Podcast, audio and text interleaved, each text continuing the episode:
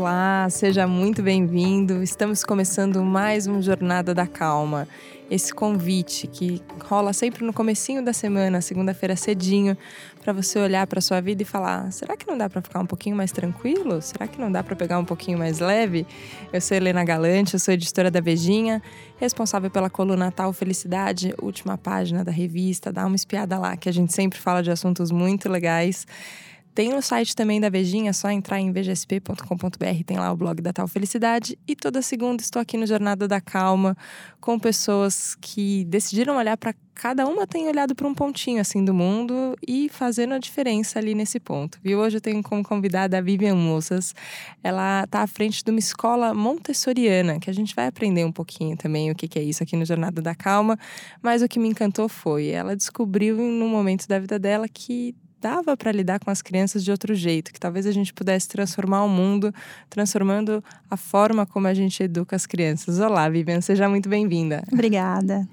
Conta, você estava falando antes da gente ligar aqui o microfone, a gente sempre começa um aquecimento aqui do papo. Você estava contando que você conheceu o método Montessori num trabalho voluntário. Como é que foi isso? Isso, eu morei em 2012 fora do Brasil e eu não tinha visto que permitisse trabalho, então eu fui é, participar de um trabalho voluntário e eu escolhi uma creche.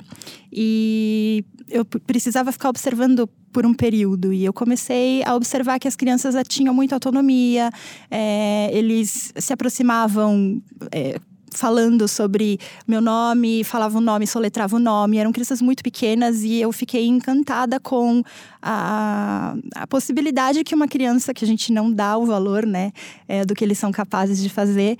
E aquilo foi me, me chamando muita atenção. E eu fui conversando com as educadoras do, do espaço para entender o que, que elas faziam com as crianças, né. E eu cheguei ao método Montessori. Então, desde o primeiro momento que ela falou, a gente utiliza a filosofia aqui na escola, eu comecei a pesquisar sobre o assunto. Olha, eu vou dizer, gente, que eu não sou uma entendedora nem pedagoga, mas você começa a pesquisar e você vai ficando fascinado, principalmente porque parte de um princípio é Maria Montessori, né, a criadora do Isso. método. Eu acho que ela observou muito as crianças também, né? A gente tem, parece que a gente coloca assim, é criança baixou um rótulo, Sim. agora pronto. Aí criança, então crianças têm que falar de um jeito, crianças têm que. É, parece que a gente começa a reproduzir as nossas bisavós, né? A hora que a gente está lidando com uma criança, parece que só tem esse método.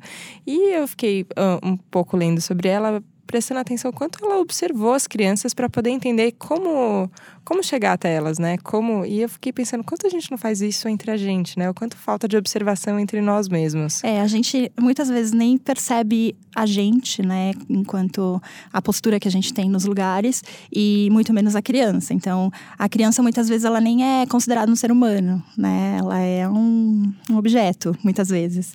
E, e, e, a gente não, não conhece é, a importância que é a formação do ser humano nos primeiros seis anos de vida. Então, trabalho de Montessori foi por observação e ela descreve essa formação psíquica da criança nos seus livros, né? Então, é, é realmente um trabalho muito sério do educador nessa fase. E educador, quando a gente usa esse termo, não é só o professor esco na escola, e sim todos os adultos que estão presentes na vida dessa criança. Tem um mito, né, que se a gente der autonomia para as crianças, é, vai virar o caos que se você soltar a rédea, pronto, agora se prepare para o caos na Terra.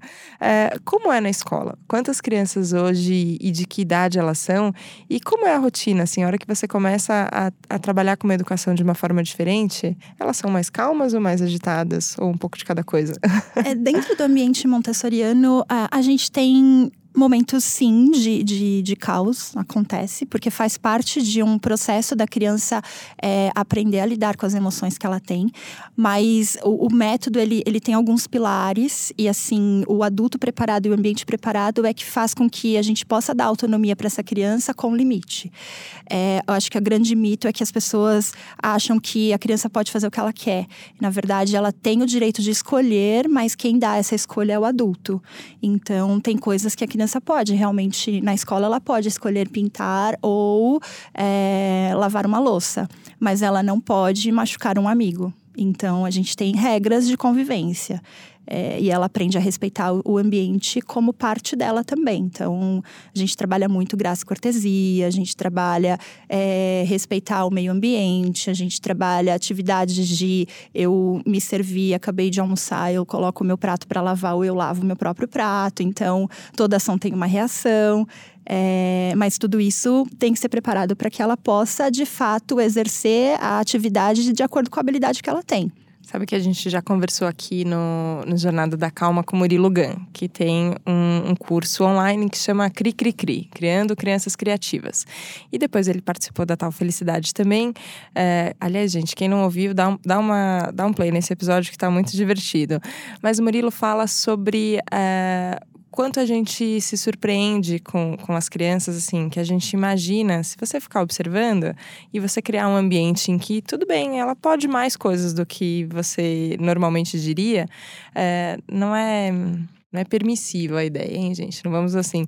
Mas, ó, tudo bem, pode experimentar, pode. Você tá com vontade de experimentar isso? Vai lá, tudo bem, eu tô aqui, eu tô olhando, eu tô garantindo que, que o ambiente tá seguro. Falou, ó, quando você vai dizendo muito sim pra criança, a hora que você diz um não, surpreendentemente, o efeito é diferente. É, e às vezes eu acho que a gente tenta educar mais pelo não, né? Não, isso não, isso não, isso não, isso não, isso não, isso não, isso não. Aí as crianças ficam com a impressão de que nada pode também, né? E e isso emocionalmente depois gera um, uma sensação complicada pra gente lidar aí pro resto da vida, anos de terapia, né? Sim. E, e, a gente precisa entender que a vida, ela também. A gente não consegue fazer tudo o que a gente quer, né? Quando a gente cresce, a gente tem obstáculos para vencer, e se a gente, durante a infância, é, percebe que você tem um desafio para executar. Assim, a gente percebe muito isso a criança que está aprendendo a usar o garfo para comer. Então, a gente é, dá o garfo na mão da criança quando ela tem um ano e meio e ela segura aquele utensílio como poder, eu tenho o poder de usar o garfo, eu vejo os adultos usando o garfo, mas eu não sei usar o garfo. ela continua comendo com as mãos, mas ela, ela quando ela consegue é, habilidade suficiente para aquilo, a satisfação e o prazer por, por ter aprendido algo é, é, tão satisfatório que ela quer tentar outro desafio. Então, o nosso papel enquanto adulto é realmente para preparar um ambiente onde a criança possa é, tentar e ela possa errar é, existem existe o erro de aprendizado e o erro, o erro, de conduta. O erro de conduta não é aceitável na nossa metodologia. Então, ela fazer mal a ela ou mal ao outro ou ao ambiente, quebrar de propósito um objeto, é, ocorre a intervenção do adulto. Mas o erro dela tentar fazer as coisas, então é muito curioso até a gente fala isso muito para os pais. Quando a criança está aprendendo a andar, ela cai muito e ninguém vai lá. So, é, na hora que acontece, é, ensinar a criança, põe um pezinho na frente do outro, olha como eu estou andando. A gente não ensina. Uhum. A criança aprende de, de acordo com o guia interior que ela tem. Chega um momento do desenvolvimento infantil que é necessário que ela, ela tenha impulsos dentro dela que façam com que ela queira andar. E ela conquista isso sozinha. Então, por que, que usar o garfo tem que ser diferente? Por que, que aprender a ler ou escrever tem que ser diferente? Por que, que o interesse por é, empilhar um objeto tem que ser diferente? Porque quando ela recebe um presente de um adulto, tem outro interferindo como abrir o pacote. A gente não tem paciência de esperar ela fazer as coisas no tempo dela. A ansiedade é nossa, né? É. De ver o que, que eles acharam do presente. Sim. Tá tudo bem para é. eles ali. O tempo que demorar para tirar aquele lacinho. Sim, sim. Então, é, é muito mais uma. Por isso que o método nasceu pela observação de e a gente precisa se colocar nesse lugar de observar a criança e entender e confiar no, na capacidade dela, porque se realmente o pacote está difícil de abrir, ela vai entregar para o adulto e falar me ajuda. E aí nosso papel não é abrir o presente inteiro, é só tirar aquele pedacinho que ela não conseguiu. Então, acontece muito na escola, a criança que não sabe ainda pôr o sapato, tirar o sapato. Então, a gente só abre. Se ela consegue abrir o velcro, ela abre o velcro. E a gente faz só aquilo que realmente ela não consegue fazer, porque aos pouquinhos ela vai adquirindo habilidade. E isso dá prazer, né? A gente não, não cai num... É, é diferente de eu pedir para uma criança de um ano e meio que nunca trocou um sapato, ela fica aqui sentada, você não sai daqui enquanto você não trocar seu sapato. Não, não é assim que funciona. E tá tudo bem a gente levar isso para nossa vida para sempre também, né? Uhum. A gente tem desafios aqui, adultos É, eu, ó, pelo que eu acompanho da audiência de Jornada da Calma, crianças não escutam. Quem sabe, se você está ouvindo com seu filho, me conta aqui, escreve pra gente, pra gente poder saber também que temos é, crianças ouvintes do Jornada da Calma. Mas normalmente os adultos que estão aqui têm desafios no trabalho, ou têm desafios de relacionamento, de convivência, é, tem projetos, tem, tem medos, tem angústias. Isso de, olha, ver o que você consegue fazer, faça o que você consegue fazer, escuta o que, o que, esse, esse desejo interior que brota, né? Às vezes você tem curiosidade por um, por um assunto, por um, por um caminho, então deixa ver onde é que esse caminho vai te levar. E se precisar de ajuda, pede ajuda no meio do caminho também. Quando você estava me contando da sua história, que você não começou pela pedagogia, né? Você teve um trajeto antes de, de chegar na pedagogia. Eu acho muito bonito isso, assim, ó. De repente uma coisa te desperta e você fala: não, peraí, deixa eu. Conta um pouquinho como é que foi esse seu caminho de. Teve muita resistência da, da família, né? Assim, eu lembro que quando eu, eu a minha mãe é educadora. E quando eu descobri Montessori, eu liguei para ela e perguntei: Você já ouviu falar de Maria Montessori? ela, óbvio. E, claro e a primeira sim. coisa, eu falei: Eu tô encantada lá, e mais uma para educação. Então, assim, uhum. é, a nossa profissão, infelizmente, né, nenhum hoje em dia nenhum pai é, fica feliz que o filho quer ser educador, porque no nosso país realmente é uma, uma profissão delicada. É, e aí, quando eu realmente resolvi sair da, da, da área que eu estava para fazer isso, eu ouvi muito: você é louca. Mas é o prazer, né, de realizar algo que não é só para mim. Eu, eu trabalhei muito tempo em mercado financeiro, atrás de um computador, em que o meu trabalho ele não, não, não tinha propósito, ele não tinha impacto no ser humano. É, e, e, tanto ter trabalhado com decoração, onde você recebe ou pessoas que estão criando o seu negócio, ou casais que acabaram de casar e, ou estão trocando de apartamento porque vem uma criança, e você sentar com as pessoas e planejar e realmente ter um trabalho que impacta o outro, isso é muito gratificante. E quando eu conheci Montessori, não estava no Brasil e eu falei, eu não conheço isso no Brasil, não sei como que é o movimento no Brasil e realmente ainda é muito pequeno comparado é, com outros países. E naquele momento eu falei, eu preciso fazer alguma coisa diferente. Eu sei que eu sou muito pequena, é um trabalho muito pequenininha, eu, eu, estou atingindo 60, 70 famílias, mas é, é muito gratificante. O que eu recebo de retorno é, de pais, ah, não quer se trocar, o que, que eu faço? Não quer escovar os dentes, e eu dou algumas dicas de conduta, simplesmente a maneira de falar com a criança, eles me retornam falando, funcionou. Claro que exige muita paciência, é trabalhoso. Educação não é algo, ainda mais crianças, porque é, a gente tem um tempo completamente diferente da criança e a gente exige que elas respondam naquele momento, né? Então, se eu falo para uma criança, vai dormir, a gente espera que ela tenha que pegar Na as hora. coisinhas e ir para a cama naquele momento. E não é assim que funciona. Então, é, e, e, no trabalho do adulto é isso também, né? Às vezes a gente planeja comprar alguma coisa pra gente, ou é, uma mudança de carreira, ou ser promovido, e você tem todo um, um, trabalho de planejamento, vou fazer um curso porque isso vai me ajudar e a coisa não acontece no tempo exato que a gente está planejando. Isso gera uma frustração e se você não, não tem esse poder de trabalhar com essa emoção, é, isso é, é muito ruim, né? Não, não, não, não, dá o resultado esperado e você às vezes não sai do lugar. Então, a gente, por natureza, já tem a disposição de olhar o negativo e dar ênfase para o negativo. E isso é do ser humano. Então, se a gente continuar criando crianças é, que não podem sofrer nenhuma frustração, que não podem chorar, eu, eu recebo muita família falando: eu não quero que meu filho chore na adaptação. Eu falo, é impossível. E tudo bem Pode chorar. ser que isso aconteça, mas é, a questão é: a gente cresceu numa sociedade onde chorar é feio, é, não é legal colocar o seu sentimento para fora. E dentro da nossa escola, tudo bem chorar. Você está chorando por algum motivo, então eu vou te acolher e eu tô aqui com você.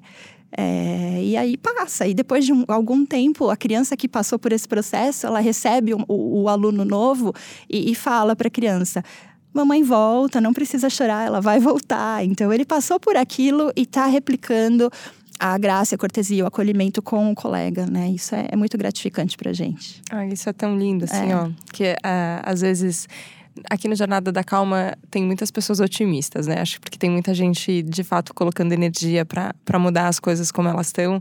Então todo mundo carrega um otimismo muito grande.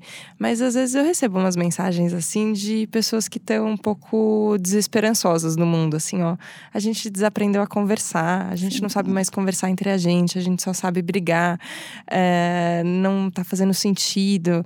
É, como é que a gente faz para resolver isso? Ou, ou lidando com emoções que a gente não sabe, né? Assim, o que, que, é, que, que é a gente se comparando no Instagram, uma foto com a foto do outro, o cabelo com o cabelo do outro, do que crianças, né? É coisa de criança isso e a gente virou adulto fazendo isso. Eu acho tão legal isso, voltar a olhar para a educação e talvez descobrir que lá no comecinho tem coisas que a gente pode que a gente pode aprender a gente, assim, ó, tá tudo bem chorar, tem um amigo do lado que já passou por isso, que pode te dar a mão e falar, ó, vamos junto que vai, tá, vai dar tudo certo. É, e criança vive o presente, então eu tenho muitas situações lá na escola que durante o momento do brincar livre acontece um conflito e a criança se resolve e cinco minutos depois ela continua brincando, sorrindo e passou. Ela não carrega o, o, sentimento que o adulto carrega quando alguma coisa acontece nesse sentido, né? Ela é pura. Então, não gostei, briguei com você, a gente chorou, resolveu, beleza, agora o que, que a gente vai brincar, sabe? É, a gente precisa olhar para esse ser humano que está se transformando e, e, se desenvolvendo na nossa, né, os seis anos de vida ali, a, é, a base psíquica do ser humano. É, a gente precisa prestar atenção nessas pequenas coisas, né? E, e tentar é, refletiu na nossa infância, porque nem todo mundo teve a oportunidade de, de poder chorar. Então, eu estudei escola, em colégio católico. E eu lembro de coisas que não podia levantar, não podia ir ao banheiro fora do horário. Era muitas, assim, regras que…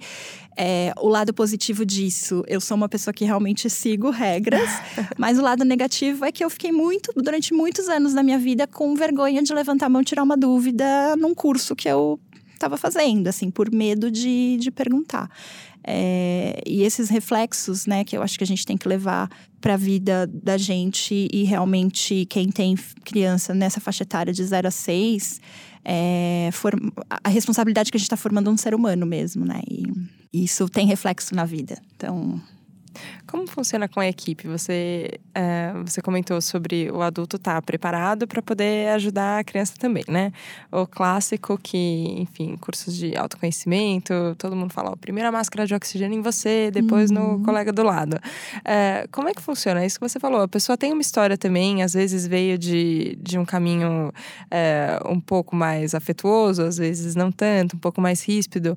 É, como, como é a lida com, com a equipe, assim, para poder oferecer esse ambiente tranquilo também? É, nós não temos ainda. A gente tem uma dificuldade, né, de conseguir uma pessoa, é, pessoas que realmente é, tenham a formação na metodologia. Então a gente faz um investimento é, na formação interna dessas pessoas e a gente tem pessoas que carregam na essência dela algumas questões da postura, então um tom de voz um pouco mais baixo, porque a gente trabalha com a criança de forma individual, então a gente não, não, não cruza, é, eu não chamo um aluno de um canto da sala no outro, eu vou até o aluno para falar com ele. Se eu preciso fazer uma intervenção de alguma coisa que ele não fez, né, de um erro de conduta, eu não vou expor aquela criança ao grupo, eu falo diretamente com ela. Então, a postura do, do o adulto preparado, eu acho que não existe um adulto totalmente preparado. Eu acho que existe o adulto em preparação. Mas a, a, o grande é, desafio é a gente realmente se conhecer, né? Então, existe um autoconhecimento de que eu tenho as minhas questões, então é, é meio que um processo de terapia mesmo, de identificar o que realmente eu tenho que está aderente ao método, o que não está, e aprender uma, uma maneira de de, trabalhar isso em sala com as crianças. Então, é um processo para o adulto também. Tem um caminho, é, quando a gente fala de observação, a gente sempre pensa em contemplação e meditação, né? Eu, é, eu visitei algumas escolas uma vez, estava fazendo uma matéria aqui na Vejinha, que era justamente sobre. Era uma arquitetura, colégio de arquitetura muito diferente. Você começa a ver que o ambiente fica diferente e a escola pensa de formas diferentes também. Então, eu visitei alguns colégios que trabalhavam com meditação em sala de aula, ou com ensinar as crianças a dar nome para as emoções que elas têm. Eu falei, gente, tem razão. Quando era criança, ninguém me, ninguém me ensinou o que, que era isso daqui que eu estava sentindo, nem o que, que era raiva, que é uma coisa que às vezes a gente sente muito e é um sentimento forte, facilmente identificável. A gente demora para aprender a dar nome para ele. Eu falei, olha, curioso ensinar desde criança a nomear suas emoções, por exemplo.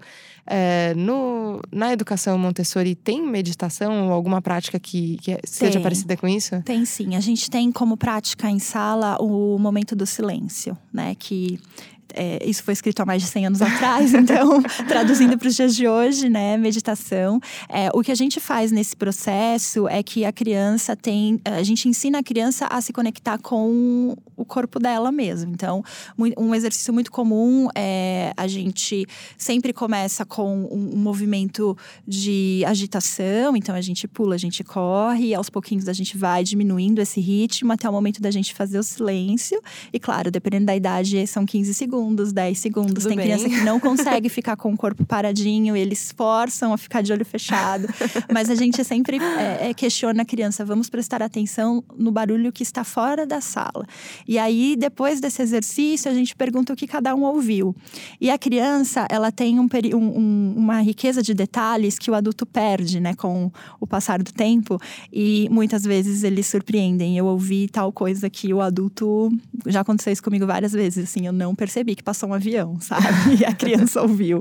É, e a gente faz isso com todos os dias, assim. É, é, recomendado que a criança tenha esse momento dela de, de, de, se encontrar com, com o próprio eu, né? Nesse momento de sala. É um, é um processo coletivo que a gente faz. E a gente também tem uma atividade do silêncio que fica exposta em sala, que a criança pode é, retirar aquilo. A gente pode pôr um timer, ela coloca o tempinho que ela vai ficar ali, ela realmente medita. Então é um a gente ensina isso desde o do berçário. É um antídoto contra o excesso de estímulo que a gente é, vive também, né? É. E, e, com criança a gente quer fazer isso ainda mais, né? Sim. né? Parece que tudo tem que ser ultra colorido, ultra ritmado, tudo Sim. com música, tudo. E parece que se você não tá eufórico, você não tá feliz. É. Isso eu acho que, que é uma coisa perversa que a gente ensina para as crianças, mas a gente é, ensina. E é contraditório, né? Porque a criança, ela por si precisa de movimento para se desenvolver.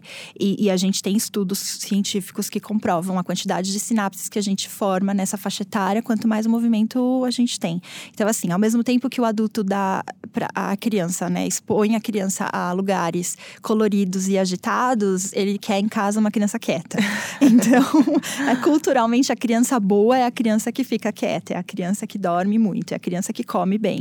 É, é, a gente precisa né, repensar nesse conceito. A criança, é, a criança, ela precisa se movimentar, ela tem. A gente precisa confiar na quantidade de comida que ela está ingerindo, é o que ela realmente precisa, não é algo que tem que ser imposto pelo adulto. Então, eu sempre faço exercício com as famílias de se colocar no lugar da criança. É, a criança precisa de previsibilidade, porque ela está conhecendo o mundo. Ela acorda e ela não sabe o que vai acontecer. Então, imagina no lugar da criança, né? Muitas vezes não existe diálogo, a gente não respeita a criança numa troca de fralda, a gente simplesmente puxa a criança enquanto ela tá brincando para ver se ela precisa trocar fralda, arranca ela de onde ela tá e troca a fralda. É, a gente faz isso com a alimentação, a gente coloca a quantidade que a gente acha que é necessária. E se a criança não quer comer, a gente coloca, insiste. né, insiste. Então imagina outro adulto fazendo tudo isso com você. É, é a questão da empatia, né? E a gente ensina isso na metodologia metodologia. Por isso que quando uma criança se machuca, porque acontece, caiu, ralou um joelho, vem o amigo para pôr um gelinho, para falar que tá tudo bem. Então, é, essa troca, né, de, de experiências. Ele já passou por aquilo, já fizeram isso com ele.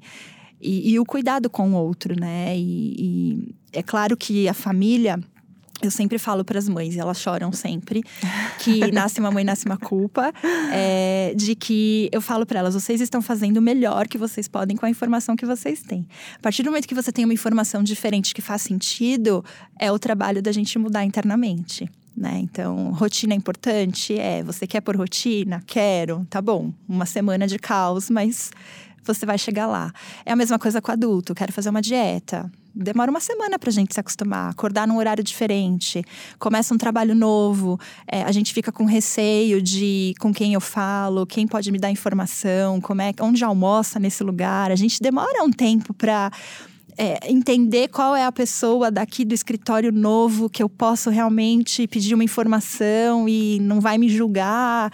A criança em adaptação na escola é exatamente da mesma maneira. Ela está num ambiente diferente, com pessoas diferentes. Quem que eu vou criar o vínculo primeiro, né? Então, isso é, a gente não pode e, isso é o que a família tenta fazer, é privar a criança de passar por esse processo, mas ela vai passar em algum momento da vida. Então, melhor que seja nesse processo de formação psíquica, porque é, vai se apropriar disso e daqui para frente a coisa acontece com mais naturalidade. Acho que isso que você falou para as mães vale para as mães certamente, mas vale para todo mundo. Ó, tá todo mundo fazendo o melhor que pode sempre. Eu, eu confio nisso. Ah, dá para melhorar? Beleza. Agora tem uma informação nova, então o que, que a gente pode fazer? E humildemente, o Jornada da Calma tem essa intenção de só trazer informações novas, assim, ó, a gente pode pensar coisas de um jeito diferente. Talvez o tom de voz que a gente usa, olha, não estava reparando que eu estava gritando aqui, talvez não precise gritar. Olha, posso é, reparar no meu tom de voz. Eu quero falar com alguém, alguém, um corpinho pequeno, um corpinho grande, ser humaninho pequeno, ser, humano, ser humano grande, não tem problema. Criança, adulto, eu posso ir até essa pessoa, eu não preciso, eu posso me aproximar e, e tentar estabelecer contato dessa forma.